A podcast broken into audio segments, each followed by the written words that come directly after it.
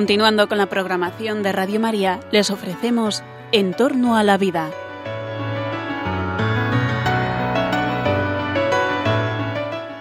Es un espacio dirigido por José Carlos Avellán y Jesús San Román.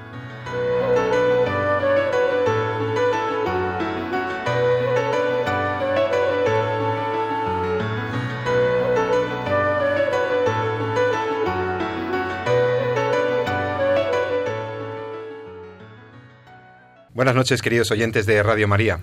Les saluda una noche más José Carlos Avellán en este su programa sobre los temas de la ética médica, de la bioética, la salud, la enfermedad, la belleza, la alegría, el dolor, Ay, las cosas de la vida, queridos oyentes. Empezando el fin de semana, ya de viernes, pues vamos a ver si podemos tratar temas. Vamos a tratar temas delicados esta noche, ¿eh? No les quepa duda que lo que vamos a tratar son temas serios, pero vamos a intentar tratar con el máximo rigor, con la máxima seriedad, para dar eh, datos, para que ustedes puedan formar su criterio sobre estas problemáticas tan, tan complicadas.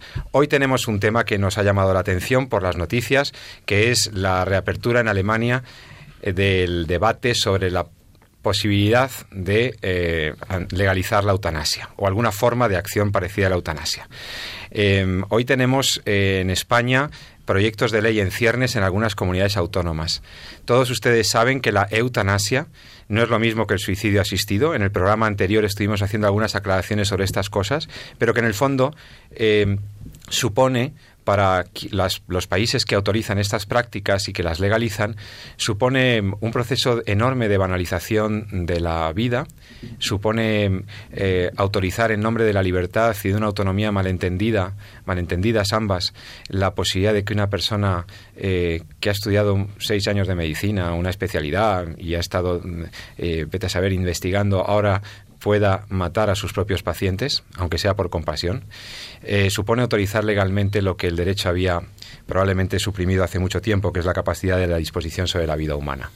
Los proyectos de ley que están en ciernes sobre la eutanasia, eh, con sus motivaciones aparentemente compasivas, encierran una enorme trampa para la sociedad.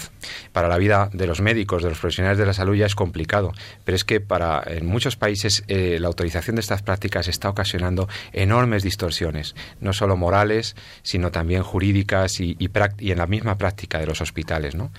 En el caso de Holanda, ustedes recordarán, se empezó por alguna, bueno, pues por alguna cuestión jurisdiccional de los jueces, terminó autorizándose en unos casos tasados, con, alguna supervisión, pero en, casos tasados, y ahora mismo las personas con enfermedades crónicas, los ancianos, eh, manifiestan un enorme temor para ingresar en un hospital algo está pasando cuando eh, estas eh, normas, estas leyes que eh, parecen autorizar los procesos de, de libertades malentendidas, pues están ocasionando todas estas confusiones en las sociedades europeas y en otros y en otros lugares donde se ha planteado el tema.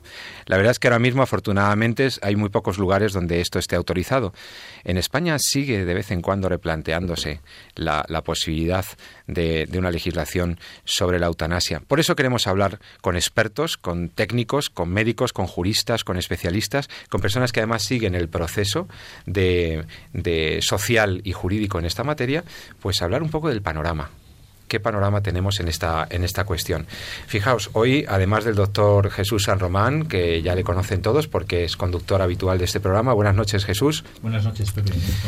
Hoy em, contamos con la presencia inestimable en el programa de dos, de dos expertos eh, que además mm, siguen con enorme atención, son estudiosos de este tema y, son personas que además de seguir el tema nos van, a, nos van a poder hablar sobre las motivaciones que puede haber detrás de estas... Eh, de estos proyectos legislativos y de la situación que hay en el mundo. Y en la segunda parte, nuestro, ahora los, los presento inmediatamente, y en la segunda parte de nuestro programa vamos a ver alternativas a la eutanasia. Vamos a ver si se puede hacer otra cosa para hablar de vida digna, de muerte digna, de estas cosas. Vamos a ver alternativas, vamos a tener algún experto hablando de, estas, de estos asuntos. Pues bien, les decía que me acompaña gente de una inestimable valía, como es don Carlos Álvarez, eh, abogado, eh, secretario general de la Asociación Profesionales por la Ética, una asociación civil muy comprometida con la ética en la vida pública y, en, incorporar valores humanos en la legislación, etcétera. Representante además de, esa, de ese grupo que alguna vez les he hablado aquí, que tiene una página web, eh, Vida Digna, este grupo de estudiosos que presentan casos en, la, en esa página web que alguna vez hemos referido ya. Él es también representante y además don Carlos Álvarez es miembro, eh, es un destacado eh, jurista porque es miembro y probablemente el único español, ahora me confirmará este dato, de la coalición europea para la prevención de la eutanasia. Es decir, en medio de este, de este mare magnum de, o esta, esta permanente revisión del tema de la eutanasia, pues hay personas que desde la sociedad civil comprometidas eh, dan la voz de alerta. Buenas noches, don Carlos. Buenas noches. Don Carlos Álvarez, espero que nos dé luego una panorámica de cómo está en algunos países que usted sigue con, con especial atención como estudioso que es del fenómeno. Eh, ahora le haré algunas preguntas. ¿Qué pasa en Suiza? ¿Qué pasa en Holanda? ¿Qué está pasando en Bélgica? En fin, ahora, espero que nos pueda comentar. Y luego también eh, tenemos a Teresa García Noblejas, eh, también estudiosa, experta en comunicación, experta en un, montón de cosas. El currículum es impresionante. Lo que da mucho gusto es que Teresa García Noblejas es una de esas universitarias, de esas estudiosas comprometida con los valores, también miembro de Profesionales por la Ética y, también pues coordina el grupo que sigue los fenómenos de eutanasia, suicidio asistido y demás en esta, en esta asociación. Buenas noches, Teresa. Muy buenas noches, muchas gracias. Muchas gracias por estar aquí. Bueno, pues presentados eh, el médico, la jurista y la experta en eutanasia, pues vamos al diálogo. Yo no sé Jesús, pero a mí me dan ganas de preguntarles a los invitados que son expertos qué pasa en Alemania, qué está pasando en Europa. Carlos, ¿cómo está el fenómeno? ¿Cómo están las cosas? Eh, ¿Los europeos realmente quieren la eutanasia? ¿Los enfermos europeos quieren la eutanasia? ¿Qué está pasando?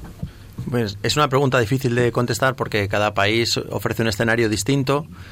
Nosotros pensamos, desde luego con carácter general, que salvo muy contadas excepciones, los enfermos no quieren la eutanasia, sino morir sin dolor, como lo has dicho, morir en su momento natural. Y eso se consigue a través de los cuidados paliativos, que luego ya hablarás de ellos. Y es importante que no nos quedemos siempre en decir que no estamos a favor de la eutanasia, sino en explicar que hay alternativas y alternativas muy buenas. En cuanto al tema europeo, has mencionado un montón de países, algunos de ellos son de los más problemáticos, pero no podemos dejar de señalar eh, los casos de Alemania y de Francia por ser más recientes. El caso de Francia, eh, no sé si lo conoces, el de Vicente Lambert, ¿os suena? No sé si habéis oído algo. Bueno, el caso de Vincent Lambert es, un tetrapléjico que está en estado vegetativo. Ah, sí. Eh, después de varios recursos, el, bueno, el Consejo de Estado francés decidió que lo desconectaran de las máquinas. Entonces, eh, bueno, algunas asociaciones francesas llevaron el caso al Tribunal Europeo de Derechos Humanos. El Tribunal Europeo de Derechos Humanos, en junio de 2014, o sea, no hace prácticamente nada, ha ordenado taxativamente que no se le desconecte. Esto responde a la política de las instituciones europeas que tiene un, tiene un hito que es muy importante relacionar y es la resolución 1859 de 2012 del Consejo de Europa. En esta resolución se declara que la eutanasia siempre debe de estar prohibida en Europa. Tenemos un problema y es que esto no es vinculante como podría ser una directiva o un reglamento. Bueno, no es que no sea vinculante, no es obligatorio pero eh, muchas, muchas instituciones europeas, como el Tribunal Europeo de Derechos Humanos, en este caso, en este caso concreto francés, pues lo han permitido. Hay que considerar también que en, Francia la eutanasia no está aprobada. Era promesa de François Hollande, no la, todavía no, la ha llevado a, cabo. Supongo que la, la, crisis la está deteniendo un poco. Tiene que centrarse más en otros temas, pero ahí la tienen y está latente.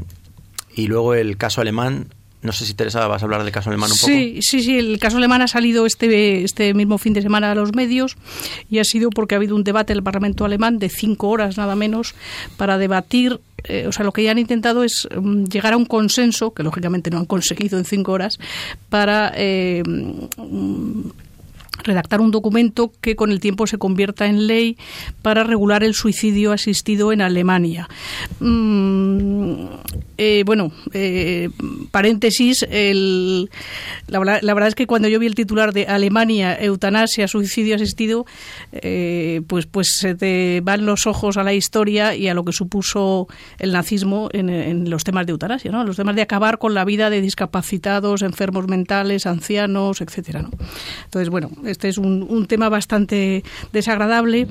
Eh, es interesante ver el debate que ha habido en Alemania porque hay varias posturas. Hay, hay desde quien quiere ilegalizar directamente a las asociaciones que están promoviendo el suicidio asistido, es un caso minoritario el que lo quiere ilegalizar, pero, pero bueno, luego lo que hay es dos asociaciones promotoras, eh, al final como en los coches y en, lo, y en cualquier cosa hace falta un motor, ¿no? ¿Quién está impulsando la legalización de la, algunas formas de eutanasia, de suicidio asistido? Bueno, pues generalmente son asociaciones, es decir, asociaciones, lobbies, llamémosle como queramos, casualmente es Ayuda a Morir Alemania, que sería la versión del derecho a, mm, muerte de muerte digna que hay en otros países, es una lobby internacional realmente.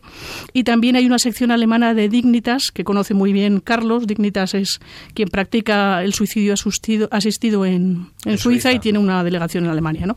Entonces, bueno, ¿cuáles son los argumentos que están utilizando para introducir el suicidio asistido en, en Alemania, pues los que en otros países. O sea, esto realmente se podría hacer un verdadero protocolo argumentario y contraargumentario que es bueno pues que yo tenga derecho a decidir el momento en que quiero poner fin a mi vida, evitar el sufrimiento, morir sin dolor, etcétera, ¿no? La, libertad individual como, como gran objetivo y único objetivo, bueno, pues todo eso eh, es lo que están argumentando.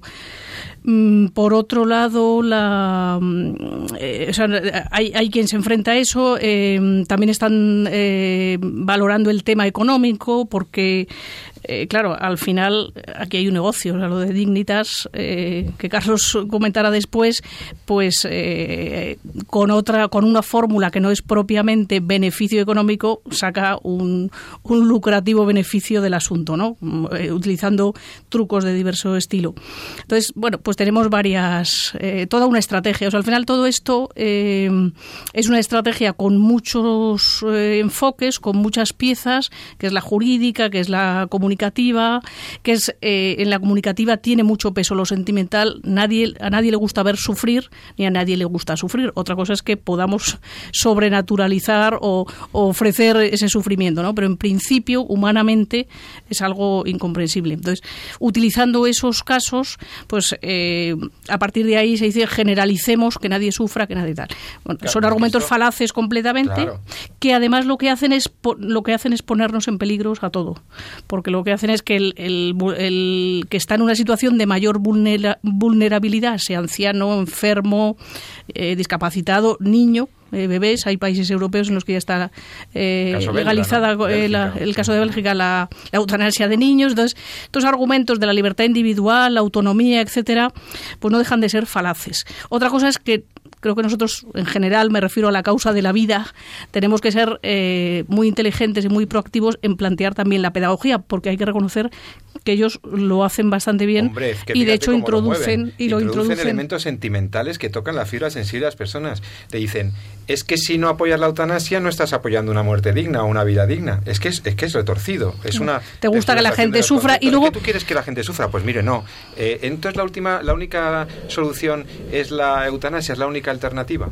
Claro, es que es, una, es un argumento engañoso, ¿no es así, doctor San Román? usted que es médico y que está a pie del paciente y que lo conoce el mundo este. Lo comentábamos eh, el programa pasado, que estuvimos también tocando este tema, y en el fondo, eh, ahí, como bien decía eh, María Teresa, efectivamente aquí hay una, yo creo que es, lo más patente que hay en el tema del debate de la eutanasia, es una manipulación total del, de los términos y del debate. Y como bien decís, a lo que te llevan es a jugar con argumentos afectivos, como también se jugó con el tema del aborto en su principio antes de su legalización, ¿no? Cuando hablaban de, de bueno, en el tema del aborto en el caso de violación, el tema ¿Qué pasa? Que es muy difícil vender lo que realmente hay detrás, que es el hecho de que hay llegado un momento dado una vida puede no ser útil ya para la sociedad o que eh, la persona humana es capaz de decidir de forma libre en todos los aspectos de su vida. Y claro, vender eso directamente es complicado a la, a, la, a la, opinión pública. Entonces, al final se buscan argumentos del tipo de eh, lo que se trata es de morir sin dolor, cuando eso es algo que desde la medicina eh, tenemos ya desde hace mucho tiempo asumido, y mucho tiempo controlado. Y lo comentábamos en el programa pasado, cuando un paciente te dice eh, me quiero morir, lo que te está diciendo muchas veces es no quiero vivir así. Claro. Entonces, lo que tienes que trabajar es qué es lo que está pasando ahí, cuáles son los motivos que están llevando a ese paciente a tomar, a tomar esa decisión. A veces es una cuestión física del, pues de que la, el, el estado terminal de la enfermedad está mal controlado y a veces hay quien dice de forma un poquito eh, quizá un poquito cómica aunque eh, aunque quizá en estos momentos es difícil sacar humor pero como en España sacamos humor a todo le, le dice realmente no pide usted la eutanasia lo que pida es otro médico otro médico, claro, muchas claro, veces claro. lo que le están haciendo acompañamiento o algo. Sí, Un entonces, acompañamiento, a veces cosa, es claro. una cuestión física de que la enfermedad está mal controlada, otras veces es que, como veníamos, veíamos en el artículo del, del eh, publicado en el JAMA sobre de la Asociación Médica Americana, como decía que muchas veces son decisiones cambiantes que a veces están motivadas precisamente por la falta de apoyo, por la falta de aporte eh, social o el hecho de que la propia sociedad no ha encontrado los recursos para que la gente encuentre un poco sentido o, o sea, sea capaz de moverse en esa fase terminal de la enfermedad y en el fondo lo que estamos es ante un fracaso nuestro, un fracaso del sistema sanitario, un fracaso de los médicos, un fracaso de la sociedad en general de poder soportar o poder ayudar a que las personas pues vivan con plenitud esa parte final de, de su vida. Carlos, y al final un gran negocio, porque lo de Dignitas en Suiza tiene parte de negocio. Lo de las vidas carentes de valor es también negocio macroeconómico de ahorro para el Estado. Las vidas carentes de, ser- de vida o de valor, que suena a lo que decía Teresa al libro de Hoche y a todo esto del, que influyó en, el, en la legislación del régimen del Tercer Reich, ¿no? Las vidas carentes de valor. Oye, esto, uf, esto suena también a ahorrarse dinero o a, o a otros a ganar dinero con los kits estos que te vas a Suiza, ¿no? A una cabañita donde te encuentras las instrucciones para suicidarte. Bueno, eso, el- lo de la cabañita en Suiza se sabe que existe, pero es ilegal en Suiza. Es ilegal directamente. Sí, Ujú. el, pero efectivamente al final en todo lo que se concentran eh, malas prácticas humanas, no hace falta que hagamos valoración moral de esto, es obvio que matar está y todos lo sabemos, pues ocurren, o sea, se dan casos de corrupción que van a más. Los suizos han tenido mucho cuidado de que su país no sea el, el, el paraíso del turismo de morir, prefieren seguir vendiendo chocolate, leche, montañas y esquí. Entonces, por ejemplo, para pedir la- el suicidio asistido en Suiza hay que estar empadronado allí dos años. Con eso se quitan al, al que decide morir ya, pero en realidad no está tan seguro, etcétera, ¿no? Eh, pero ¿qué ha ocurrido? Ocurre en las asociaciones en contra de- del suicidio asistido y de la eutanasia en Suiza están llevando a cabo una campaña eh, utilizando la propia ley suiza que eh, estas asociaciones, las, las que promueven el suicidio asistido, no pueden enriquecerse el- pues facilitando la muerte de las personas. Sería bastante feo ¿no? y antiestético, aparte de inmoral. ¿Qué ocurre? Eh, la realidad es la siguiente. Una persona que se haga socio de Dignitas y que pida la muerte, al final va a pagar una cuota que oscila entre 2 y 10 mil euros. Es difícil no creer, en francos suizos, pero bueno, ese es el, ese es el cambio, Sí. ¿no?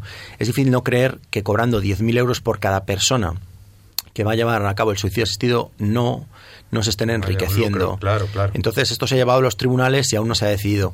Luego en Suiza también eh, esto está generando problemas, eh, problemas de orden pues, político-sanitario peculiares, por ejemplo. Lo del suicidio asistido en la cabaña puede sonar muy bucólico cuando se lo estamos vendiendo a gente que no sabe lo que es la- de verdad vivir. Pero ¿qué pasa una vez que esta persona se ha tomado la pastilla, el cóctel o lo que le dan? ¿Qué se hace con el cadáver? Pues no está claro. Han encontrado en Suiza, esto es un asunto bastante macabro, en uno de los preciosos lagos estos que tienen, más de 150 urnas funerarias y nadie sabe cuál es el origen. Se sospecha que, que una parte importante de ellas pueden haber venido por suicidios asistidos no autorizados, que luego hayan cremado los cadáveres y hayan tirado allí las, las urnas con las cenizas. Bueno, hay quien dice que no, que sencillamente algunas personas las echan allí a sus seres queridos, pero normalmente se echa la ceniza, pero no la urna. Entonces Claro. es no, no lo sabemos.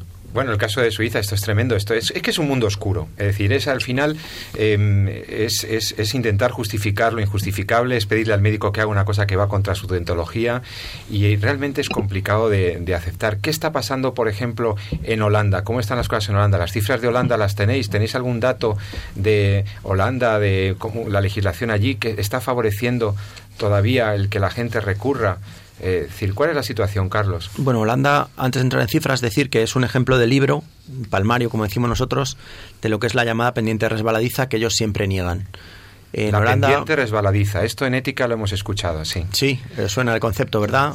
Quiere decir que no se puede tontear con el mal. que tontear un poquito con el mal siempre te lleva más allá. Y luego no se puede parar, luego ya no le puedes poner puertas al campo. Efectivamente, efectivamente. Esto lo leí yo la primera vez en, un relato de policíaco de Chesterton, en que le dice a un criminal, no se puede permanecer eternamente en el mismo nivel de mal. Puedes luchar por estar en el mismo nivel de bondad, pero de maldad no. De la maldad hay que salir.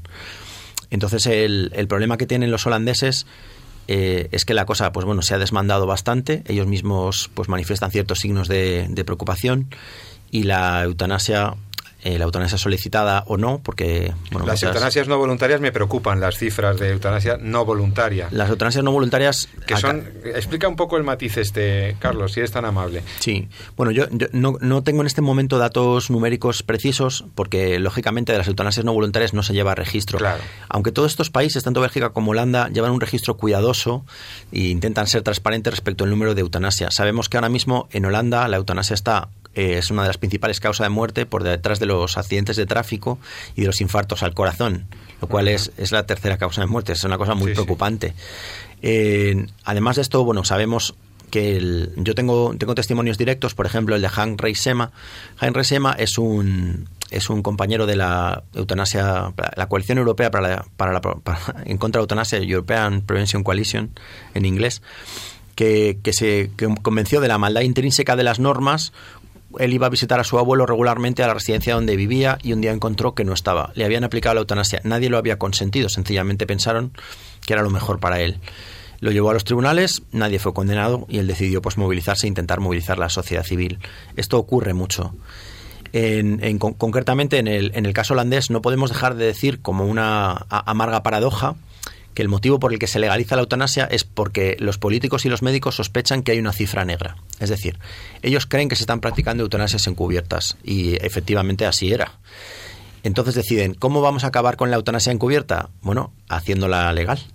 Claro. Qué locura. Empezaron por la inacción del fiscal y después se terminó autorizando en casos tasados, pero que se le está yendo de las manos por las, faltas de, o sea, de eutanasias con, en donde hay certificación de que hay un consentimiento, porque todos pensamos, bueno, y si un señor quiere quitarse la vida pero no puede y le pide a su médico que le mate con un cianuro, con lo que sea, y entonces que le pide la eutanasia y él ha dado su consentimiento porque va a estar mal. Claro, es que nuestros oyentes podrían preguntarse, a ver, necesitamos un criterio moral aquí. ¿La libertad puede contener el que yo le pida a mi médico que me mate? Doctor San Román, usted es bioeticista, usted es ético, además de médico, médico, y ético, tiene usted las dos cosas. ¿Puede pedirle, eh, o sea, esto, esto forma parte de la libertad de un paciente? ¿Me, me pueden pedir a mí como médico esto sin comprometerme, etcétera? A ver, eh, tocas dos temas, ¿no? Como médico, eh, como bieticista, como bien dices. Eh, como médico, está claro que si no estás por la vida humana, no estás por nada. Es decir, como médico, por definición, estás por la defensa de la vida humana. Y esto ya venía, o sea, no es una cuestión de los últimos tiempos, de los derechos humanos. Esto viene desde lo que eh, venimos haciendo las facultades de medicina desde hace mucho tiempo, que es lo que llamamos juramento hipocrático, por así decirlo, que es donde se recogen, se hace también, luego está recogido en, también se llama la Declaración de Ginebra, etcétera, donde eh, se, se, recogían eh, basado un poco en las prácticas de nuestros antiguos galenos, los compromisos éticos que el médico asumía con los pacientes que luego se han ido poco a poco recogiendo en principios éticos, como el tema de lo primero es no hacer daño, siempre hacer el bien, etcétera. Y ahí eh, es evidente que la acción de matar a un paciente una acción directa que busca directamente, eh, bien por acción o por omisión, pero que la intención clara es la de matar a tu paciente, no se puede justificar desde el campo de la antiología médica. Eso, lo mires por donde lo mires, es inadmisible. Tu obligación siempre ahí, lo primero es buscar lo mejor para el bien del paciente. Y es evidente que la muerte eh, no es lo mejor para el paciente. Lo mejor para el paciente es paliar su sufrimiento, etcétera. Y luego está el otro aspecto de si el hombre en su libertad tiene esa capacidad para decidir eh, si puede acabar con su propia vida. Bueno, esto lo hemos hablado también en este programa muchas, veces, desde la perspectiva de, ese principio de libertad-responsabilidad que rige un poquito la bioética en tanto en cuanto el hombre no es capaz de decidir cualquier cosa o lo que sea, sino que la libertad del hombre va encaminada a elegir el bien para uno mismo. Yo no puedo elegir eh, golpear a mi vecino. Poder puedo hacerlo, pero estaría haciendo mal. Yo no soy libre para drogarme, para autodestruirme, ni para... Exacto. Y en esta medida el ejercicio de mi, libertad va encaminado necesariamente al objeto que elijo, que es necesario, eh, tener que estar vinculado necesariamente a mi propio bien, a, mi, a dirigir mi destino hacia la verdad, hacia el bien. Así que de ninguna, ni de una forma ni de otra podemos, Podemos justificar admitirlo. el hecho de que se pueda permitir una acción de sobre este tema. Pero yo creo que esto va mucho más allá. Aquí en el fondo, lo comentábamos también en otros programas, en el programa de la semana pasada, en el fondo yo creo que socialmente hemos perdido eh, el concepto de que, de que la, de, bueno, lo vamos a ver mañana, de que toda vida importa. Ahora vamos con ello. Teresa, antes eh, tengo que avisar a nuestros oyentes de que están escuchando Radio María, de que están escuchando el programa En torno a la vida, este programa que les encanta al inicio del fin de semana porque lo hacemos con mucho cariño y con la máxima seriedad y rigor. Ustedes pueden comunicarse con nosotros a través del correo electrónico en torno a la vida arroba radiomaria.es, en torno a la vida arroba radiomaria.es. Nos puedes mandar tus sugerencias, tus preguntas, tus inquietudes, tus sugerencias de temas y de programas. Estamos encantados de intentar acoger vuestras propuestas, también vuestras críticas, también vuestras felicitaciones. Todo lo que queráis decirnos en ese correo electrónico estamos encantados. Y yo antes de entrar a las alternativas que tenemos a la eutanasia y a las opciones que, para salir de esta situación, quería preguntarle a Teresa. Teresa, ¿tú qué le dirías a los oyentes que están escuchando perplejos cómo todavía hay países europeos que se plantean el tema de la eutanasia? ¿Qué les dirías? Eh, porque queremos proponer también en positivo alternativas y cosas, ¿no? Hay, eh, al, alrededor de todo este mundo hay otras opciones, ¿no? Hay otras opciones, efectivamente. Eh, creo que hace falta una, gran reflexión y una reflexión profunda sobre los argumentarios y la pedagogía, porque como decíamos antes, ellos la manejan muy bien.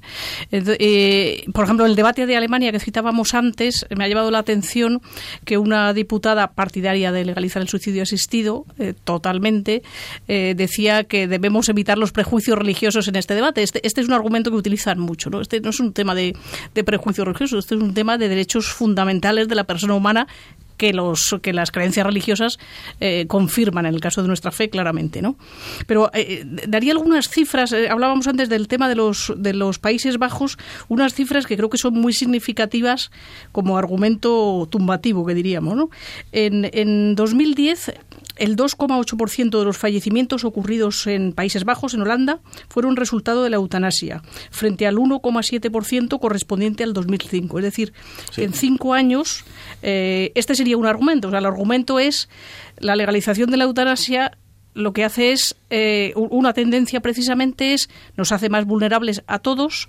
hace una, una eh, promueve una presión social mediática familiar jurídica incluso sentimental a que uno se vea obligado a pedirlo y luego bueno casos totalmente sangrantes por ejemplo las peticiones de eutanasia en Holanda no hablo de Bélgica que ya está autorizada la de niños en, en Holanda la pueden hacer menores de edad entre los 12 y los 16 años inclusive. Esto es terrible, esto es terrible. Entonces, eh, estamos hablando de autonomía individual, de derecho a la libertad por encima de todo, etcétera, pero eh, ¿qué capacidad tiene un niño de 12 años? Bueno, sin contar que hubo también eh, unos casos de, de 22 bebés con espina bífida a los que pediatras holandeses les aplicaron la eutanasia de manera ilegal, pero la realidad es que cuando la conciencia colectiva, la conciencia social y la legalidad te está invitando a la muerte, como decía bien Carlos, al final cuál es el límite y, dónde pones el freno a la pendiente, ¿no? Está claro. Oye, pues es preocupante y al mismo tiempo este programa sirve de alerta para que sepamos lo que está pasando por Europa, lo que está pasando en nuestro país y los argumentos que se suelen dar. Pero también en este programa damos alternativas, damos otras salidas. Y en ese punto, permítame que vamos a proponerles la alternativa mejor que se puede entender para el tema del dolor, para morir con dignidad, como dicen los partidarios de la eutanasia. Vamos a hablar de tratamientos eh, muy importantes que hacen que verdaderamente no caigamos o no necesitemos recurrir a un tema tan terrible y tan oscuro como estamos viendo que es el tema de la eutanasia. Tenemos eh, enseguida, al otro lado del hilo telefónico, voy a ponerme en contacto con un experto en cuidados paliativos. Ustedes, queridos oyentes, saben que los cuidados paliativos es una especialidad médica de creciente importancia, que son la verdadera alternativa y la salida ante la eh, eutanasia. Es una, ojalá, y eh, puedan estar en dos minutos. Vamos a tener una pausita musical y en dos minutos eh, vamos a hablar con el doctor Álvaro Gándara, que es eh, especialista en cuidados paliativos, para que nos dé esta, esta alternativa. Y fijaos que la canción de hoy es muy especial, porque la canción que tenemos hoy tiene que ver con lo que pasará mañana. Escúchalo, escúchalo, mañana es 22 de N, mañana es la marcha a la manifestación por la vida. Escúchalo un segundo, verás qué bonito.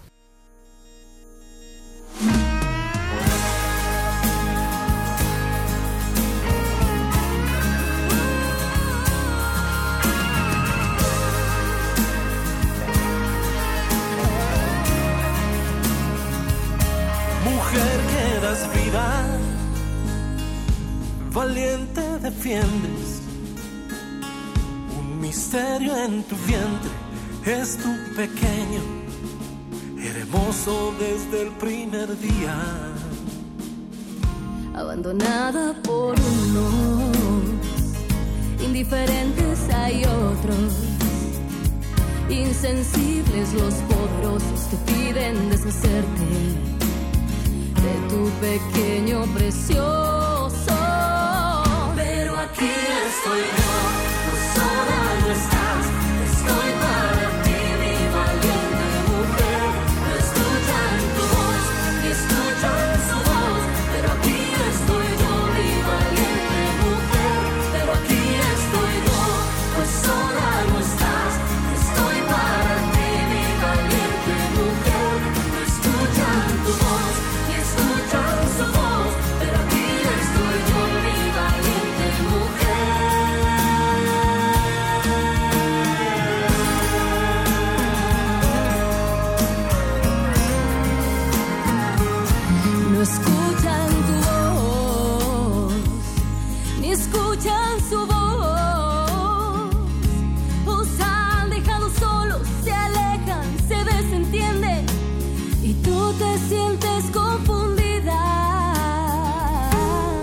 Un cálculo egoísta, un consenso inexistente, una mentira piadosa, te piden deshacerte de tu pequeño precioso. Pero aquí estoy yo, pues sola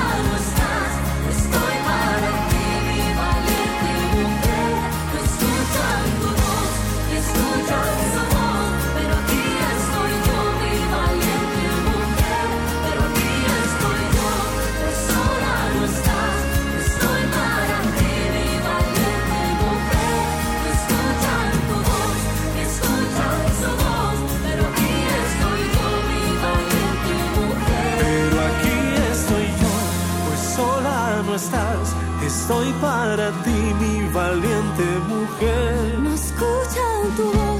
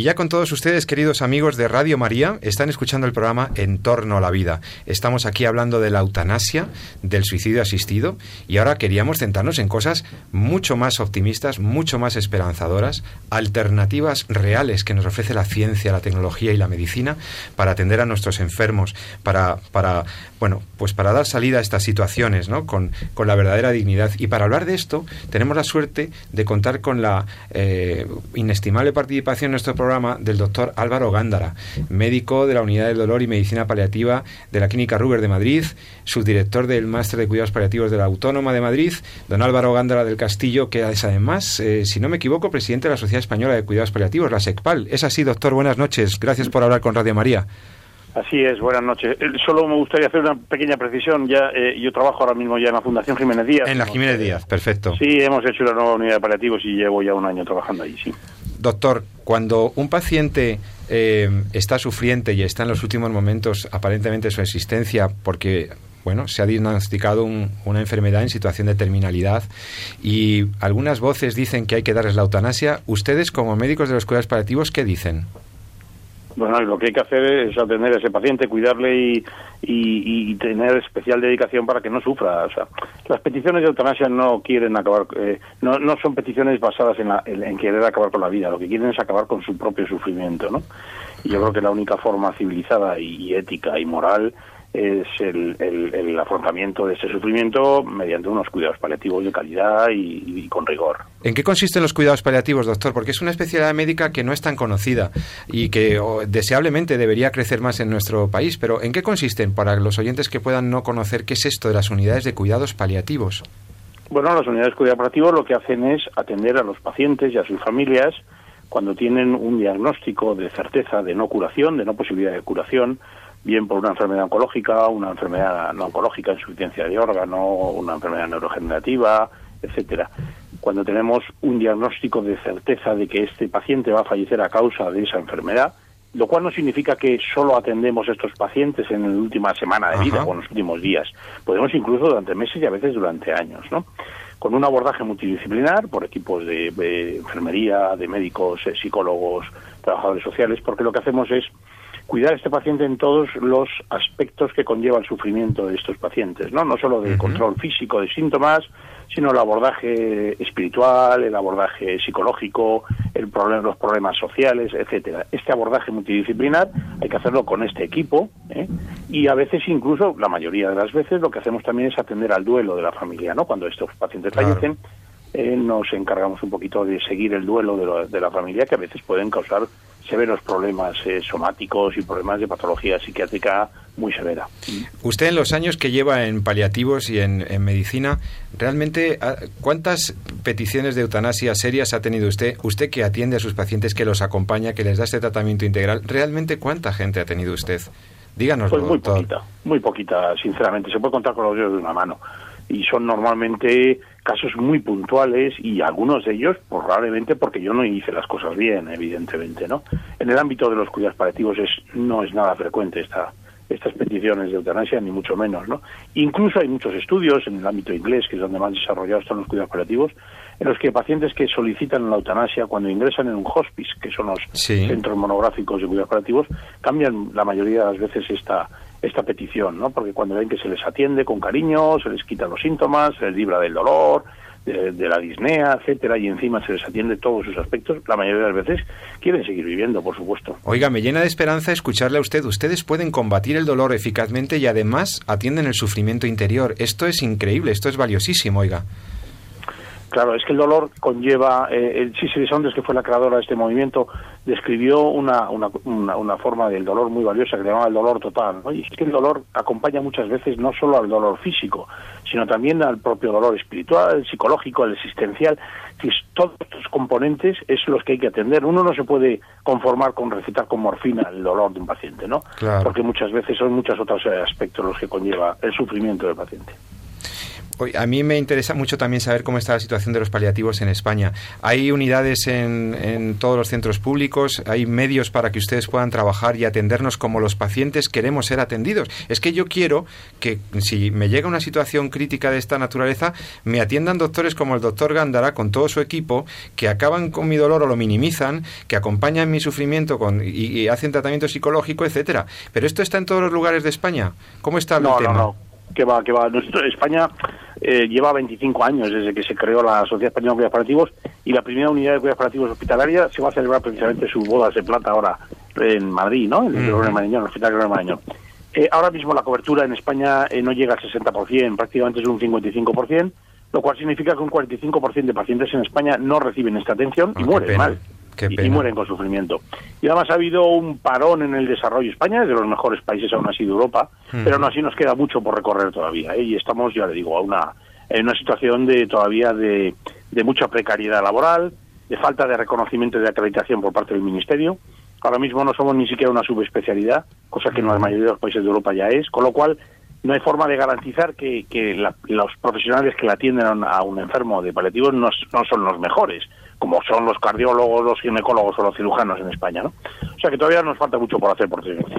Estamos hablando en Radio María con el doctor Álvaro Gándara, eh, presidente de SECPAL, Sociedad Española de Cuidados Paliativos, médico especialista, uno de los mayores expertos que tenemos en nuestro país en esta disciplina. Y quería hacerle una pregunta, doctor, eh, una última o penúltima pregunta, a Teresa García Noblejas, de Profesionales por la Ética, que está aquí con nosotros. Buenas noches, eh, doctor. Quería preguntarle Buenas noches, Teresa. eh, cómo está.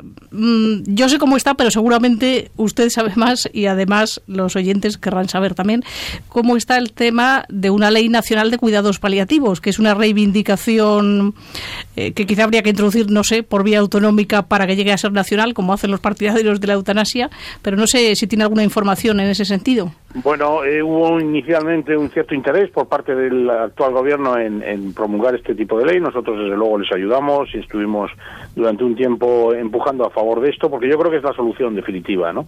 Primero, es una ley de, eh, nacional de cuidados paliativos, no de muerte digna ni de aspectos de estos que yo creo que no es que, que no es no es cuestión de tocar, ¿no? sino regular simplemente la prestación de cuidados paliativos, la formación, la forma de, de, de que esto de que esta disciplina se, se, se desarrolle en todas las autonomías, ¿no? Y por encima, por supuesto, de las autonómicas, ¿no?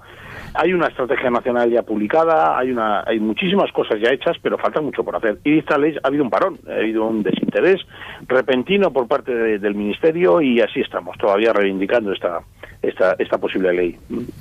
Bueno, pues, eh, pues nada más, doctor Gándara, queríamos, quiero agradecerle muchísimo en nombre de Radio María eh, su, su participación en nuestro programa y también la dedicación de usted, de su, de su equipo y de todos los equipos de cuidados paliativos, que una especialidad tan, eh, no sé, tan dura, porque al final ustedes han estudiado muchos años para curar a la gente y sin embargo ustedes están atendiendo a gente a la que saben que no van a poder curar del todo o que no van a poder curar y esto mm, eh, supongo que tiene también un ejercicio inte- interior de, de aceptación muy, muy especial, ¿no? Les agradezco su dedicación y su compromiso con los pacientes.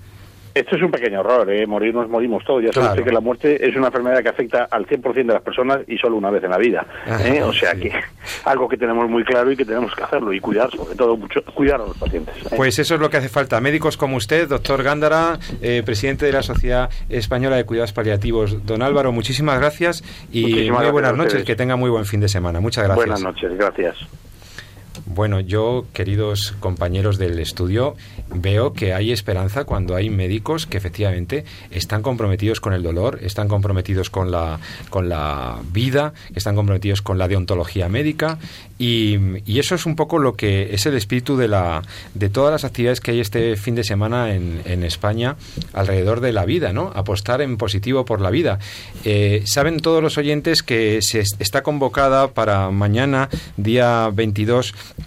una manifestación que va a ser masiva, que va a ser extraordinaria, de un ambiente estupendo, eh, promovida desde el Foro de la Familia y otras asociaciones para ah, hablar de esto, de, para defender ante la sociedad que efectivamente muchos queremos la vida y queremos ah, y apostamos por ella. Y fíjense que tenemos la suerte en Radio María, está su emisora, de que tenemos eh, al otro lado del hilo telefónico a Benigno Blanco, presidente del Foro de la Familia, abogado, experto en temas de bioética y promotor, donde los haya, de esta manifestación. Don Benigno, muy buenas noches. Muy buenas noches, ¿cómo estás? Benigno Blanco, presidente del Foro de la Familia, todos le, todos le conocen, es uno de los artífices de esta, de esta manifestación, de esta Marcha por la Vida del 22N. Eh, don Benigno, ¿por qué, ¿por qué ha convocado usted otra vez a la sociedad española a, a salir a la calle? ¿Qué, es, qué, qué vamos a decir mañana en, to- en muchas ciudades de, Madrid, de, de España? De la Familia, con el resto de asociaciones convocantes, lo que estamos diciendo es a toda la sociedad española que no estamos dispuestos a acostumbrarnos al aborto, que nos importa cada vida, como indica el lema de la manifestación, y por lo tanto la vida de cada uno de esos niños que no llegan a nacer por el aborto y la vida de cada una de esas mujeres que se ven a veces tan solas y abandonadas como para optar por algo tan terriblemente dramático como es el aborto.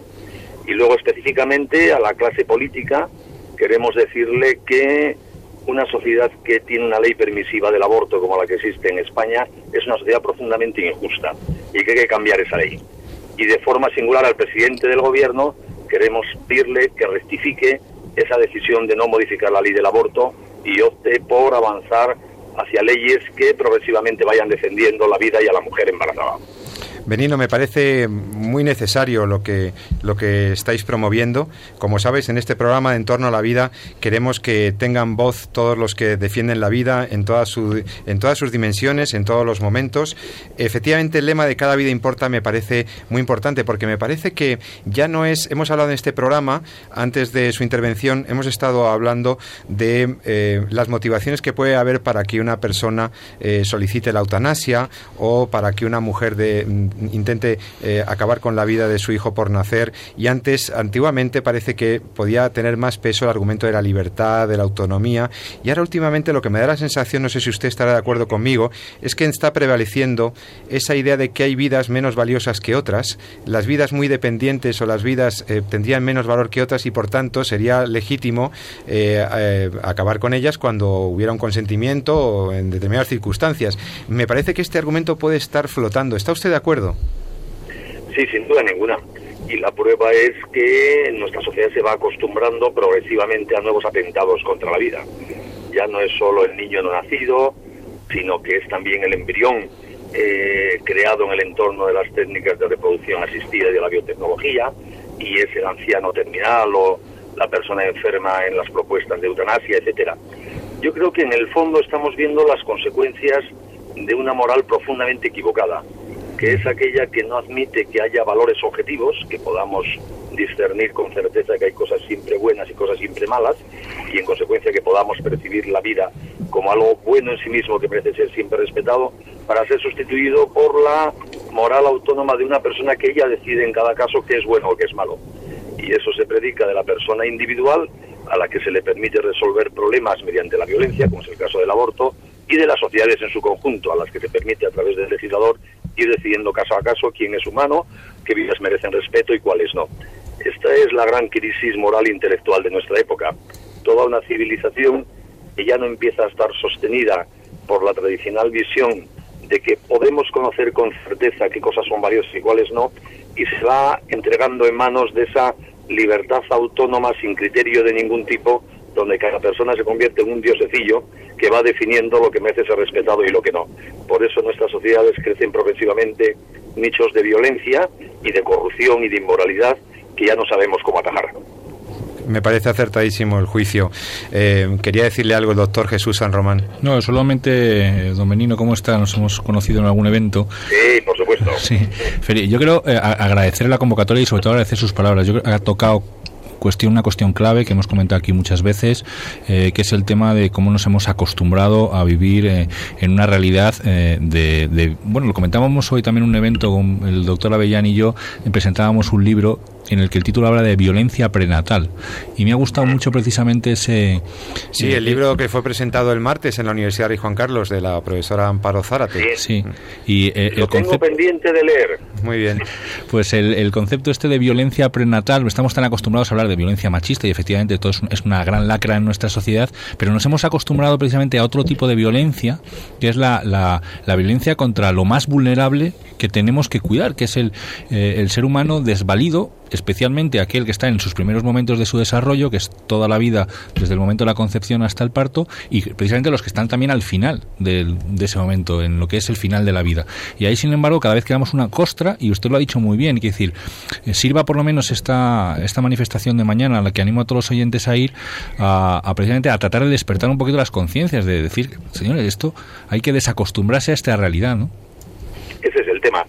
Eh, la manifestación precisamente la hemos convocado porque estamos convencidos de que es tan grave lo que está pasando, que nos acostumbremos al aborto, entre otros atentados contra la vida humana, que se renuncie por la clase política a mejorar la calidad moral de nuestras leyes, que entendemos que todos los que tenemos la dicha de saber que la vida merece la pena, tenemos una especial obligación de citarle este convencimiento a toda la sociedad española, a ver si algunos despiertan. ¿no? Sin duda, está claro. Porque, en el fondo, una manifestación al final no es más que una conversación que, por la fuerza del número, eh, permite hacer llegar nuestro mensaje a los 48 millones de españoles. Si yo digo lo que estamos diciendo aquí, cada vida importa, puedo decírselo a mis amigos, a unos cientos de personas en una conferencia, a unas decenas o cientos de miles a través de una buena radio como esta, pero nunca podré llegar solo yo a los 48 millones de españoles. En cambio, si salimos cientos de miles de personas a la calle, a través de la intermediación de los medios de comunicación, nuestra voz y nuestra reivindicación de amor a la vida será oída por todos los españoles. Por eso creo que merece la pena ir y no dejar pasar esta ocasión de poder decir eso a todo el mundo. Cada vida importa, despierta. Sí, pues ahí, ahí estaré al menos eh, mi fa- toda mi familia, todos mis hijos y nosotros estaremos por ahí eh, celebrándolo, Bien. la verdad, porque es para celebrarlo. ¿Mm? No nos veremos porque seremos demasiados, pero me alegra saber que estamos allí. Bueno, Don Benigno, eh, yo también quiero agradecerle, en nombre de los que, mm, como usted, creemos que cada vida importa, el esfuerzo que hace denodadamente el Foro de la Familia y las asociaciones que apoyan sus, sus propuestas para seguir concienciando a la sociedad española, para ir cambiando las conciencias, para ir movilizando eh, los sentimientos ah, en un valor que es fundamental para un Estado de Derecho. Me parece irrenunciable, me parece algo tan importante que le agradezco sinceramente como ciudadano español eh, lo que ustedes desde la sociedad civil están promoviendo. Muchas gracias, Claro. don Benigno. Y, y yo os agradezco a vosotros que por aquí cada uno cubrimos un frente de esta batalla universal que es la de la vida. Estamos todos en lo mismo y hacemos lo que podemos. Gracias. Pues muchas gracias y que vaya todo muy bien mañana. eh, y desde Radio María un saludo muy cariñoso, don Benigno. Buenas noches. Muchísimas gracias. Un abrazo. Bueno, pues eh, Carlos, Teresa, Jesús, nos queda el tiempo justo para una última aportación. Hemos escuchado las lo que el panorama de la eutanasia presenta en Europa. Hemos visto la alternativa mm, muy esperanzadora de médicos comprometidos con los cuidados paliativos. El sufrimiento y el dolor se, se atienden en las unidades de cuidados paliativos y cada vez más eh, representa una, una alternativa a cualquier tentativa eutanásica. Y por último hemos visto eh, y hemos escuchado la invitación de don Benigno Blanco a, participar mañana de la gran manifestación que va a haber en diversos lugares en defensa de la vida. Cada vida importa. Bueno, eh, como despedida, ¿queríais decir una última cosa? Por ejemplo, Carlos, ¿te has quedado con ganas de decir algo? Sí, bueno, la verdad es que siempre me resisto a terminar estos programas catastrofistas sin dar un toque de esperanza. Quiero decir que, por ejemplo, en Francia, si la cosa no ha avanzado más, es porque la manifestación para todos, Manif tous, Frenó Pues- los- las ambiciones de... Sí, sí. no iba sobre este tema, pero, pero los políticos no quieren a gente en la calle tan de- de- que de un modo tan directo muestren que sus políticas van en contra de lo que de verdad es la voluntad popular. En el caso de Bélgica ocurrió algo parecido. Cuando aprueban la eutanasia para niños, hasta los mismos pediatras que podían ser partidarios de la eutanasia en algunos casos se levantan y dicen, bueno, ¿hasta dónde vamos a llegar? ¿no? Entonces, nunca debemos dejar de pensar que con la vida de Dios todo lo que hacemos sirve para ir revirtiendo este proceso e ir avanzando en una cultura de vida. Muchas gracias, Teresa. Pues yo estaba acordándome de la, eh, lo que plantea Juan Pablo, San Juan Pablo II en la Evangelium Vitae, de la gran estrategia, hay que, hay que generar, dice, una gran estrategia a favor de la vida humana. Y no creo que esté pensan- estuviera pensando en estrategia operativa, eh, de si hay que hacer carteles o hay que hacer pegatinas, por decir algo muy sencillo, ¿no? Sino en la globalidad que hablábamos antes de la, de la pedagogía, de la comunicación y la divulgación eh, la- los aspectos jurídicos, el, el as- el promover también los aspectos afectivos, pero en positivo a favor de la vida y no para acabar con ella, etcétera, ¿no? Serían muchas piezas de un puzzle que creo que es necesario que vayamos componiendo. Muchas gracias. Jesús San Román. Pues yo me quedo con el lema de la manifestación de mañana que me ha ganado que es cada vida importa. Yo creo que recoge realmente la base de lo que estamos diciendo. O sea, cada vida importa. Importa el, el ser humano en una placa eh, Petri que ha venido al mundo a través de las técnicas de reproducción asistida. Importa aquel que desechan porque tiene el gen que el diagnóstico preimplantacional eh, está buscando eliminar, importa el que está congelado, importa el que está en el útero de su madre que bueno pues que ha venido al mundo por un accidente.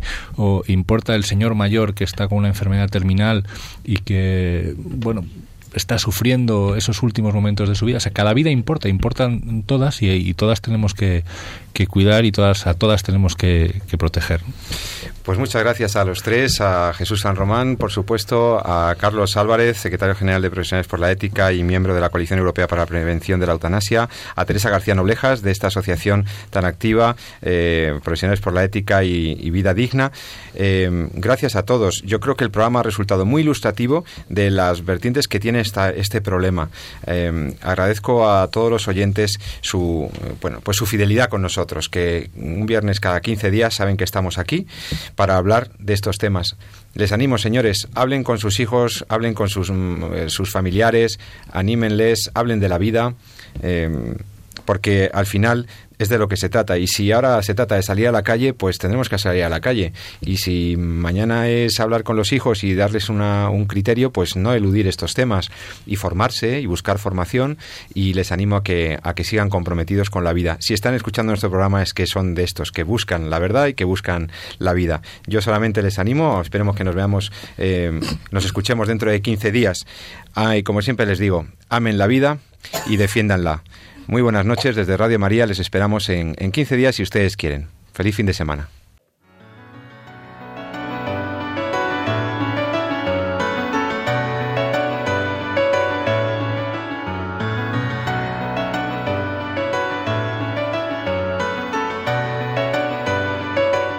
Han escuchado En torno a la vida con José Carlos Avellán y Jesús San Román.